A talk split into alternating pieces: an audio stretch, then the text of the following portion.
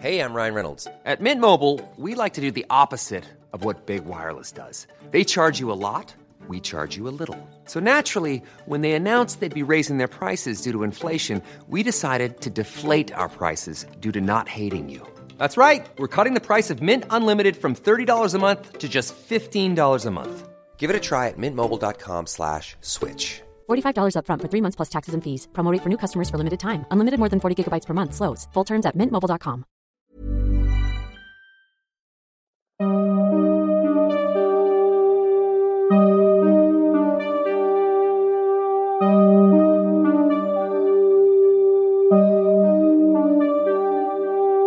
Durante los siguientes minutos escucharás historias que podrían quitarte el sueño. Cosas que pasan con mayor frecuencia de lo que podrías imaginar. Anécdotas vividas por personas reales, como tú, como yo. ¿Estás listo para escucharlas? Así que ponte cómodo y apaga la luz, porque yo soy Emanuel Morales. Y yo Kevin García. Y estas son Las historias del mundo creepy.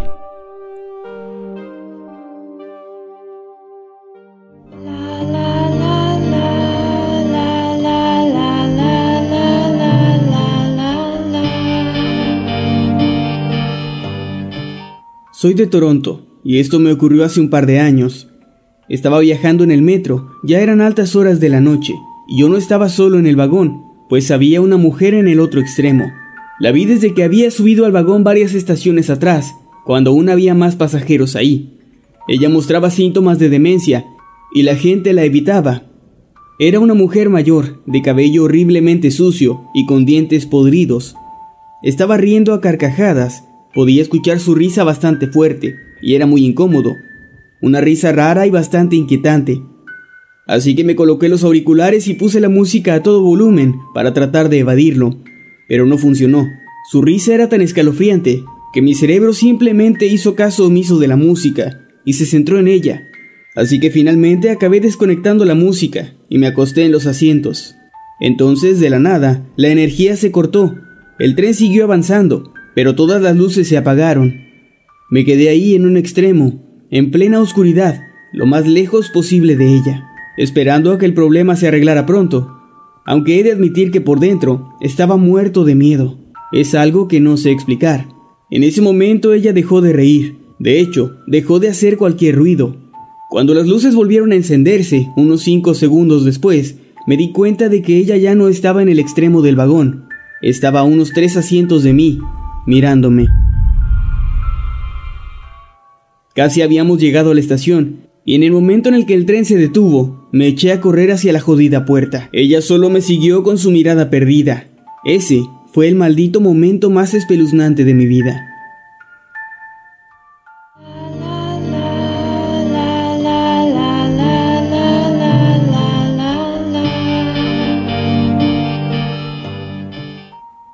Una noche, alrededor de las 3 de la mañana, estaba completamente dormido, con mi exnovia a mi lado. De repente escuché a alguien llamando a la puerta, preguntando si había alguien en casa. Me levanté de la cama, no pude encontrar mis anteojos, pero el tipo seguía gritando y tocando la puerta con mucha insistencia. Salí de mi habitación en pijama y vi que en la entrada había un tipo grande y calvo. Era un policía. Estaba ahí parado en la puerta, con su uniforme azul. Entrecerré los ojos tratando de verlo bien. Él me miró a mí y me dijo, Disculpe, solo quería decirle que dejaron la puerta abierta. Deben cerrarla con llave. Yo, aún algo dormido, solo le dije, ah, gracias, o algo así, y él salió de mi departamento y lo vi alejarse caminando. Pensé que eso era algo extraño, pues no lo vi subir a una patrulla. El tipo simplemente se fue a pie. Pensé que ningún policía vigilaría a pie por aquí, pues vivo en una zona boscosa y bastante apartada. Al día siguiente llamé a la estación de policía local y pregunté si algún oficial había estado patrullando a pie por esta zona. Me dijeron que consultarían con los oficiales que estaban de guardia esa noche y que me contactarían más tarde. Al día siguiente me llamaron para decirme que ningún oficial había estado por ahí a esa hora. Creo que no tengo que explicar por qué ese mismo día cambié todas las cerraduras y coloqué rejas en las ventanas. Todavía me asusto cuando pienso en esto, pues me gustaría saber qué estaba tramando ese tipo.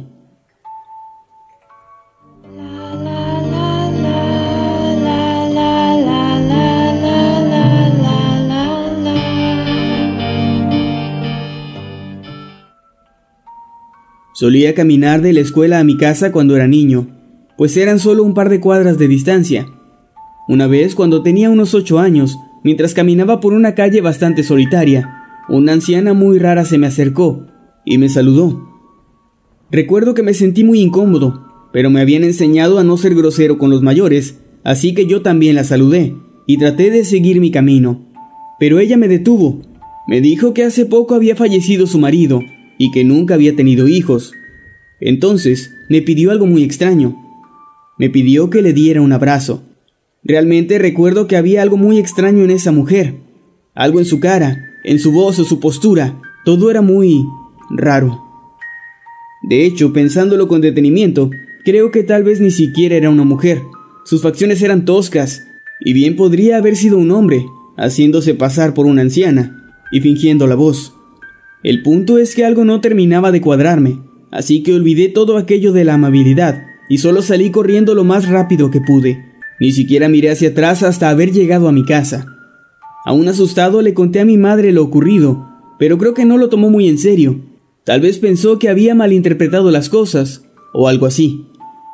Algunos días después pasó algo que me perseguiría por siempre, pues me enteré de que uno de los niños del vecindario había desaparecido. Yo no lo conocía, pero estudiaba en la misma escuela que yo. Lo más escalofriante era que según algunos de mis compañeros, la última vez que lo habían visto, estaba abrazando a una anciana y alejándose con ella para no ser visto nunca más.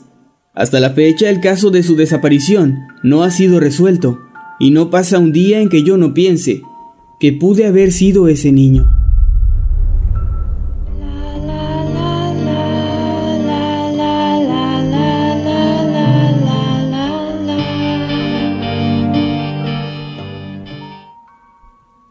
Cuando mi madre tenía alrededor de 12 años, su familia se mudó de Los Ángeles a Jalisco, en México.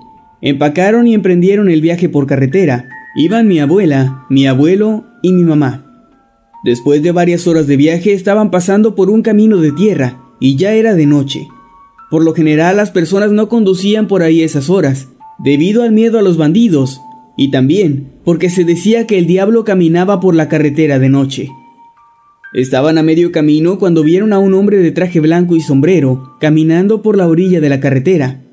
Estaba vestido como alguien realmente rico. No parecía perdido, solo caminaba casualmente. El hombre, según dice mi madre, era muy atractivo. Por un momento tuvieron la tentación de detener el automóvil y ver si necesitaba ayuda, pero mi abuelo insistió en que siguieran conduciendo, porque tenía una horrible sensación de terror muy fuerte en el estómago. Cuanto más se acercaban al hombre, más podían darse cuenta de que había algo raro en él. Estaba extremadamente pálido, tanto que su piel parecía resplandecer. Cuando pasaron junto a él, se volvió para sonreírles, y entonces lo vieron bien.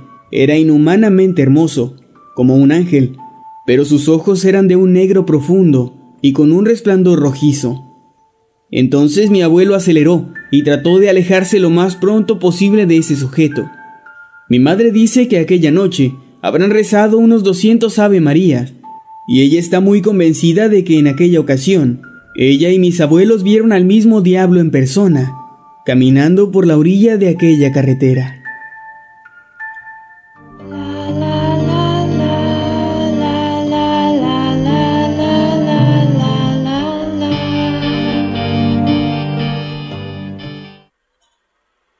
Crecí en un poblado bastante pequeño, donde había más maíz que personas.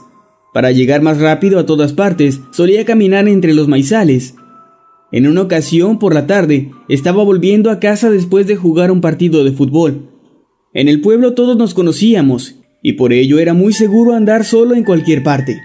Esa tarde, decidí cortar camino por uno de los maizales de mi familia, en lugar de caminar por la orilla del río, ya que estaban haciendo algunas reparaciones y tenían enormes máquinas bloqueando el camino. En fin, el sol ya tenía ese extraño color rojo anaranjado de los atardeceres, y las plantas de maíz se veían algo tétricas. Medían casi dos metros, así que no se podía ver muy bien lo que uno tenía enfrente, hasta que ya estaba muy cerca. Cuando ya estaba cerca de mi casa, vi algo entre las plantas de maíz.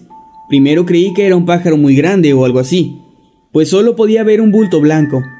Pero entre más me acercaba, mejor podía distinguirle. Era un tipo vestido completamente de blanco y con ropa impecable. Parecía un maniquí. El tipo era pálido y de cabello muy corto. Como dije, todos en el pueblo nos conocíamos, y a ese sujeto no lo había visto nunca en mi vida. Estaba ahí, en medio de las brechas que se formaban entre las plantas de maíz.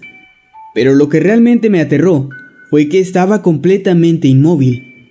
Aunque tenía los ojos abiertos, el hombre estaba ahí, sin moverse ni siquiera un centímetro, ni siquiera parecía estar respirando.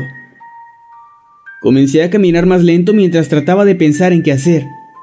Cuando estuve a unos tres metros de él, me detuve por completo y me quedé ahí por casi un minuto solo mirándolo, y él a mí. Al menos eso creo, pues sus pupilas no tenían ninguna reacción. Me pasó por la mente que tal vez podría tratarse de un muñeco, un muñeco hiperrealista, tal vez un espantapájaros moderno o algo así. Pensé que mi padre podría haberlo comprado, pero de ser así, lo habría comentado con nosotros. Después de unos minutos de estar ahí tan quieto como él, decidí correr con todas mis fuerzas, pasar junto a él y seguir corriendo hasta llegar a mi casa. Parecía una buena idea, aún arriesgándome a que el tipo pudiera tratar de atraparme. Pero sin pensarlo tanto, llevé a cabo mi plan y corrí tan rápido como pude. Al pasar junto a él, mi sangre se puso helada. No trató de atraparme, de hecho no se movió para nada, pero sus ojos sí. Mientras pasaba corriendo a su lado, el sujeto me siguió con la mirada. Seguí corriendo y miré hacia atrás, solo para ver al tipo quedarse inmóvil entre las plantas de maíz. Respirando agitadamente, llegué hasta mi casa y le dije a mis padres lo que había visto. Mi papá junto a otros vecinos fueron a investigar, pero no encontraron nada. Ningún vecino había visto a nadie entrar o salir del maíz, además de mí.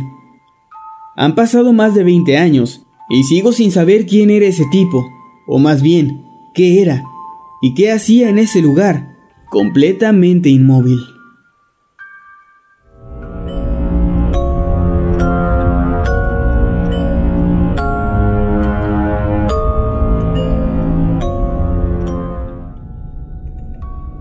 Cuando tenía 25 años, mi compañero de cuarto y yo estábamos cenando en un restaurante chino en un enorme centro comercial al lado de la gran tienda de abarrotes. De pronto vimos a una anciana con un cabello muy blanco que estaba empujando su carrito de compras a través del estacionamiento. De pronto un tipo en un viejo Pontiac se estrelló contra ella, aplastándola bajo los neumáticos. Incluso el impacto fue tan fuerte que la anciana chocó contra el pavimento, haciendo que su cabeza prácticamente se reventara. El auto quedó encima de su cuerpo, evitando así cualquier posibilidad de que ella hubiera salido con vida. El sujeto entonces salió del coche y frente a nuestra mirada aún en shock, caminó tranquilamente hacia el restaurante donde estábamos y ordenó comida para dos personas. Luego se sentó junto a nosotros y me pidió que usara mi teléfono para llamar al 911.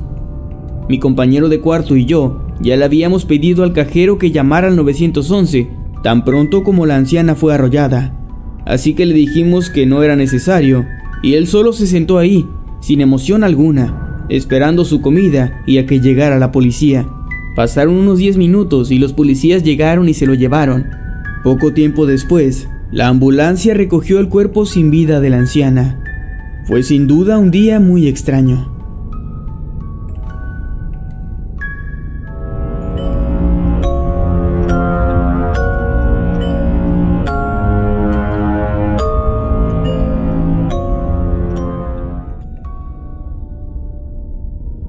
Hace unos años mi esposa y yo fuimos a un laberinto de maíz que estaba a un lado de la carretera.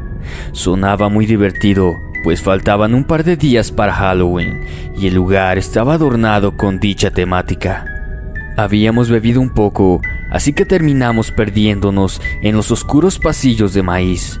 Habíamos estado dando vueltas por alrededor de 20 minutos cuando de pronto nos topamos con un chico de aspecto extraño, quien de la nada comenzó a seguirnos. Hicimos un giro y terminamos en un callejón sin salida. Cuando volteamos para buscar la salida, el tipo estaba justo detrás de nosotros. Con mucha calma nos miró a los dos y dijo, algún psicópata podría venir y matar gente. Cualquiera pensaría que es parte del espectáculo. Eso obviamente nos asustó bastante. No tengo idea de si el tipo trabajaba ahí y era su trabajo asustar a la gente, pero salimos de ahí haciendo trampa y caminando a través de las paredes del laberinto.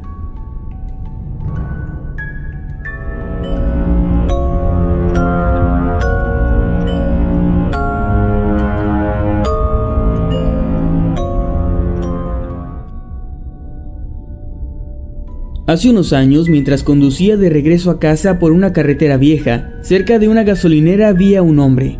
Él estaba pidiendo aventón y se veía bastante sucio. Obviamente era una persona sin hogar, pero no parecía peligroso.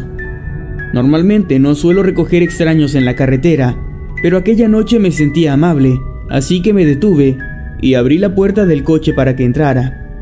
El hombre me agradeció y entró cargando una pequeña mochila vieja. Él me dijo a dónde llevarlo y luego comenzó a hablar de que no tenía dinero para pagarme, pero que me podía dar un poco de hierba como agradecimiento. Yo le dije que no era necesario, que no había ningún problema, yo lo iba a llevar gratis, así que no debía pagarme, ni con dinero, ni de ninguna otra forma. Conduje por unos cinco minutos hasta llegar a una parte bastante fea de la ciudad. Antes de bajar del coche, él comenzó a tratar de convencerme de que le comprara la hierba a muy bajo precio.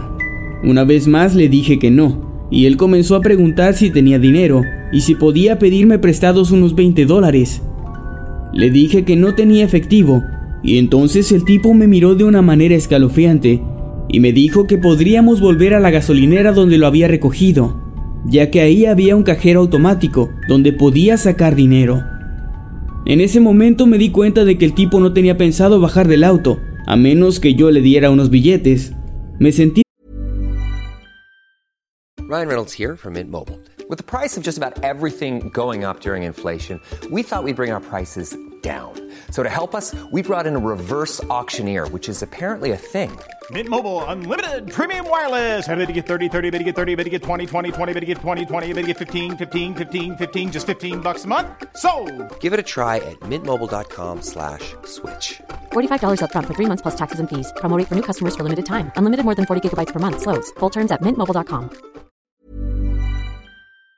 bastante amenazado por esa mirada, así que di vuelta en el retorno y regresé a aquella vieja gasolinera. Al llegar ahí me dijo que fuera al cajero automático y mientras tanto él iría a buscar algunos cigarrillos.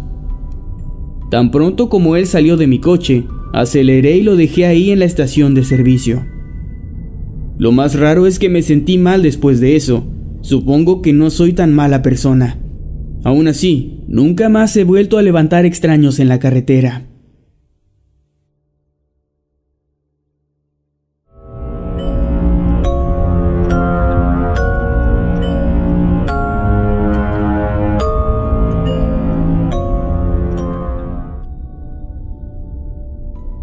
Cuando tenía unos 10 años, sucedió algo realmente extraño en mi casa. Me desperté en mitad de la noche, bastante sediento. Eran alrededor de la una de la mañana y toda la casa estaba a oscuras. Salí de mi cama y bajé las escaleras para ir a la cocina y beber un poco de agua. Convenientemente, mi madre acababa de levantarse para hacer lo mismo, así que ambos bajamos a la cocina y justo cuando llegamos, un auto oscuro se detuvo en nuestra entrada y de él salió un hombre. Mi mamá y yo estábamos de pie en la cocina mirándolo fijamente sin movernos, pues nos había tomado por sorpresa y no sabíamos qué hacer. El tipo comenzó a acercarse a nuestra puerta. Llevaba una sudadera con capucha y guantes negros. Era realmente un tipo grande y fornido. Como toda la casa estaba a oscuras, él no podía vernos, pero nosotros a él sí. Justo antes de que llegara a la puerta, mi madre corrió hasta el interruptor y encendió la luz. En el instante en que la luz se encendió, él se detuvo, nos miró directamente a los ojos y regresó corriendo a su auto.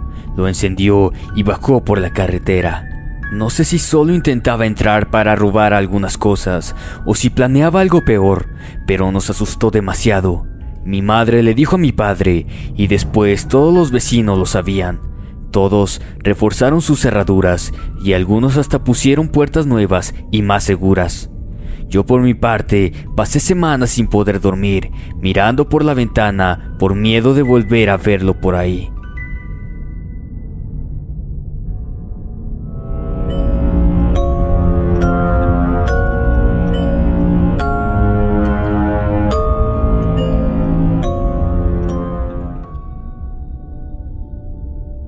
Esto ocurrió hace unos tres años. Yo ya vivía solo para entonces, y una noche alrededor de la una o de las dos de la mañana, escuché a alguien golpeando la puerta de mi casa y después los vidrios de la ventana desesperadamente. Yo tenía poco de haberme ido a la cama, y al escuchar todo aquel alboroto me asusté bastante, y bajé las escaleras para ver de quién se trataba. Apenas llegando a mi sala de estar, por la ventana que daba a la calle, y en medio de la oscuridad, pude ver a un tipo muy delgado, de cabello negro y largo, muy despeinado y de piel extremadamente pálida. Sus dientes, tal vez por la falta de luz, parecían ser negros, y su boca daba la apariencia de estar extremadamente sucia. Ese tipo estaba golpeando el vidrio de mi ventana con ambas manos desesperadamente, y al verme comenzó a gritar con una voz aguda y algo desgarrada. Me dijo, Sal, por favor, es una emergencia. Mi gato se cayó a tu piscina. Mi gato se cayó a tu piscina, por favor. Ayúdame a sacarlo. Muy extrañado, debo admitir, y también un poco asustado, le dije, yo no tengo piscina. Entonces dejó de golpear el vidrio, me miró y sonriendo se quedó en silencio. Después de un par de segundos, con una voz grave y rasposa, me dijo, no te preocupes, yo no tengo gato. Acto seguido comenzó a reír desesperadamente golpeando el vidrio de mi ventana de nuevo. Yo tomé el teléfono para llamar a la policía, pero en cuanto levanté la bocina, el tipo ya se había ido. Esa fue una de las cosas más extrañas que me pasó en la vida, y de corazón espero que nunca más me ocurra algo así.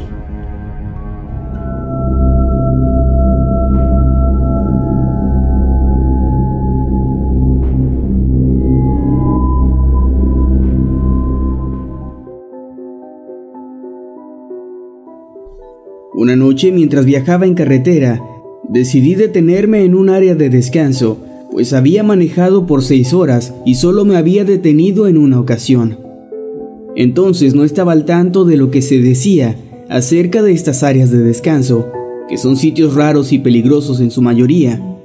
Así que bajé con toda confianza e hice lo mío entre algunos arbustos y después regresé al automóvil. Estaba tratando de encontrar señal para enviar un mensaje de texto cuando de repente apareció un sujeto fuera de mi ventana. Bajé un poco el cristal y él dijo, Tu coche está goteando agua. Yo solo le dije, lo sé, no hay problema. Y subí de nuevo el cristal. Realmente no me importaba, ya que tenía el aire acondicionado encendido poco antes de que esto ocurriera, y el agua goteando era algo normal. El sujeto se alejó y yo seguí en lo mío, tratando de enviar un mensaje de texto. Unos cinco minutos más tarde, escuché el portazo de un automóvil bastante fuerte y miré por el retrovisor. Era el mismo tipo, estaba acercándose de nuevo a mi auto, pero esta vez con un martillo en la mano. Simplemente dije, a la mierda, encendí mi coche y comencé a retroceder. Entonces noté que no había ni una sola gota de agua en el suelo, debajo de mi auto. Regresé a la carretera y aceleré. Vi de nuevo a través del retrovisor y el tipo solo se quedó parado ahí, en medio del estacionamiento, mirándome partir. Temía que subiera a su coche y me siguiera, pero no fue así. De todas formas me sigue causando escalofríos el pensar en lo que hubiera pasado de haber hecho caso cuando trató de hacerme salir del auto la primera vez.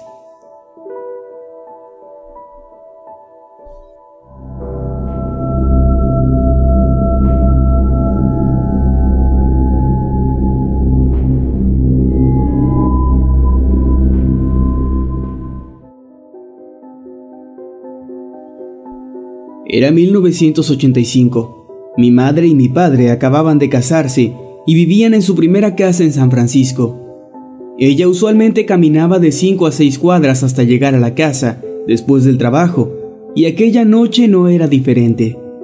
Mi madre caminaba como siempre, cuando a medio camino escuchó pasos detrás de ella. Cuando volteó a mirar, vio a un tipo vestido con una sudadera gris, con capucha, que estaba siguiéndola. Ella aceleró el paso, y el tipo también. Mi madre se asustó mucho, pero también se enojó. Entonces se detuvo en seco, se giró, miró al tipo directo a los ojos y le gritó, ¿Qué? Él no dijo nada, ni siquiera se inmutó. Se miraron mutuamente durante varios segundos, y luego, él simplemente se dio la vuelta y comenzó a caminar en otra dirección. Cruzó la calle y subió a un automóvil. Mi madre no se quedó tranquila así que saltó la cerca de uno de los vecinos, cruzó varios jardines hasta llegar a la casa y entró por la puerta trasera. Todo esto para perderlo en caso de que él aún intentara seguirla. Ella le contó a mi padre y desde entonces él siempre la esperó en la parada del autobús para caminar juntos hasta la casa. Pero esta historia no termina aquí. Todo había quedado como una simple anécdota espeluznante acerca de un loco que la había seguido al menos hasta un tiempo después, cuando la policía detuvo a un sujeto acusado de múltiples asesinatos y difundieron su fotografía por todos los medios. Mi madre lo reconoció al instante. Ese era el sujeto que la había seguido aquella noche.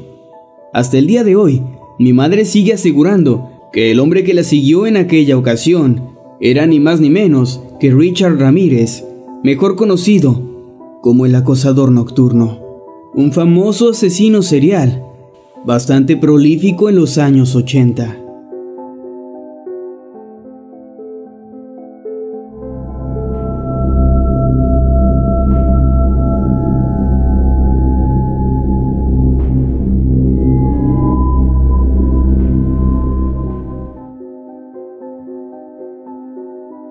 Estaba trotando en un parque por la tarde, cuando un extraño corrió hacia mí y me agarró por el cuello desde atrás, me arrastró y me lanzó contra unos arbustos. Yo soy una mujer de estatura pequeña, así que estaba aterrorizada. Luché por un momento tratando de arañar su cara, y él repentinamente se levantó mientras yo seguía en el suelo. Le rogué, le dije, por favor, no hagas esto. Tengo dos hijos. Por alguna razón estaba completamente convencida de que él me iba a matar. Aquí viene la parte más extraña de la historia, y es que mientras yo lloraba y rogaba por mi vida, el sujeto puso una cara de extrañeza y con las manos en la cintura me dijo, Dios mío, pensé que eras otra persona, lo siento, y luego simplemente se fue de ahí. Yo estaba en shock, no podía entender cómo alguien podía hacer algo así, y luego decir que se había equivocado de persona con tanta naturalidad, como si se hubiera equivocado al marcar un número telefónico.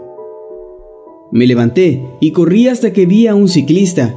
Le hice señas y después le conté lo que acababa de ocurrir. Él caminó conmigo buscando a un policía, pero nunca encontraron al tipo. Este es el mayor misterio sin resolver en mi vida. Muchas preguntas surgen en mi mente cada vez que lo recuerdo. ¿Ese tipo realmente quería hacerme daño? ¿Pensaba acaso que yo era otra persona a quien quería lastimar? ¿Como una ex o algo así? O tal vez me confundió con alguna persona con la que tenía una especie de juego sexual extraño. O es que simplemente se arrepintió de lo que estaba a punto de hacer y no supo qué decir. Tal vez yo iba a ser la primera víctima de algún asesino que descubrió que no era capaz de matar.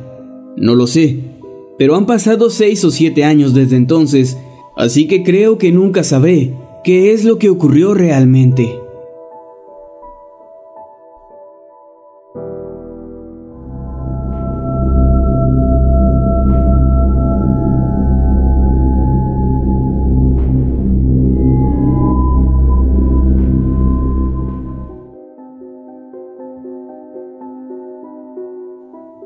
Esto sucedió en 1986.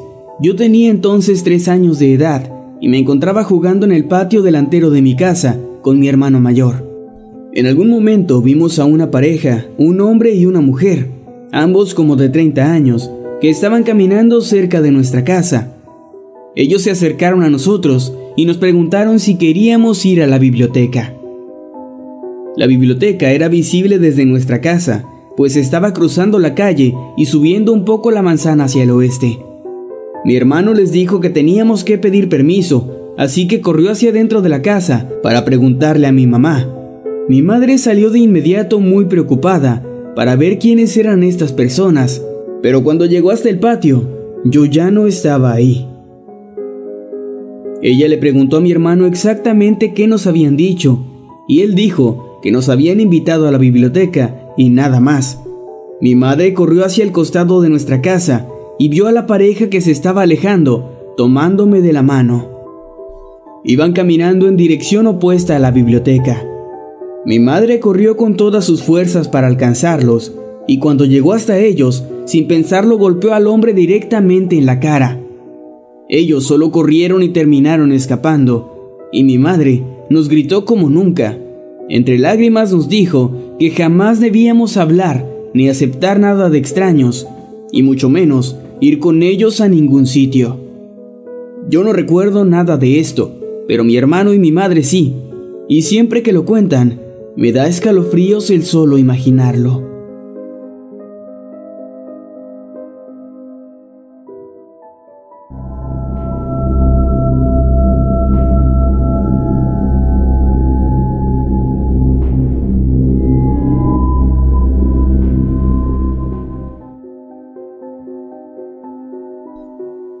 Era 1997. Yo tenía entonces 7 años, y mientras jugaba en el patio con mis vecinos, un hombre vestido de policía se acercó a nosotros y dijo que estaba haciendo algunas preguntas sobre seguridad.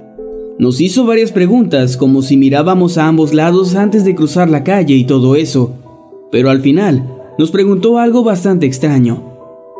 ¿Sus casas siempre están cerradas con candado durante la noche? Yo le dije que sí, pero mis vecinos, que tenían 6 y 7 años de edad, dijeron que no, que la puerta trasera de su casa siempre estaba abierta. El tipo solo nos dijo que siguiéramos jugando y se alejó caminando de ahí. Yo jamás lo volví a ver. Al día siguiente había una ambulancia y varias patrullas frente a la casa de mis vecinos.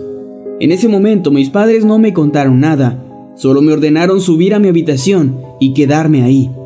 Ellos se veían sumamente alterados. Después supe que esa noche mis vecinos y sus padres habían sido asesinados, al parecer debido a un robo que salió mal. A los asesinos nunca los atraparon, pero se sabe que fueron al menos dos personas.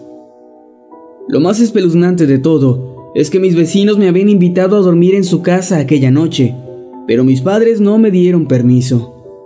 Mi estómago se revuelve al recordarlo, pues estoy completamente seguro de que aquel sujeto vestido de policía tuvo algo que ver con ese crimen tan horrible. Les conté a mis padres y ellos a la policía, pero al parecer no fui de gran ayuda, pues al ser solo un niño, fui incapaz de dar una descripción detallada del sujeto. Aún tengo pesadillas con ese día.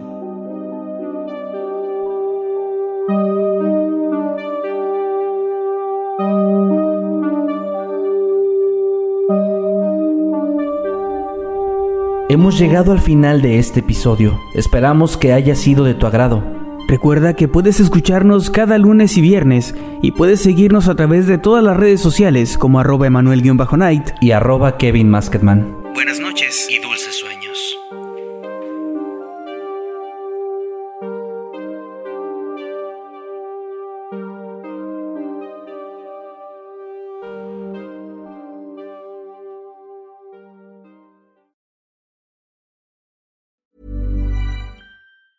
Planning for your next trip?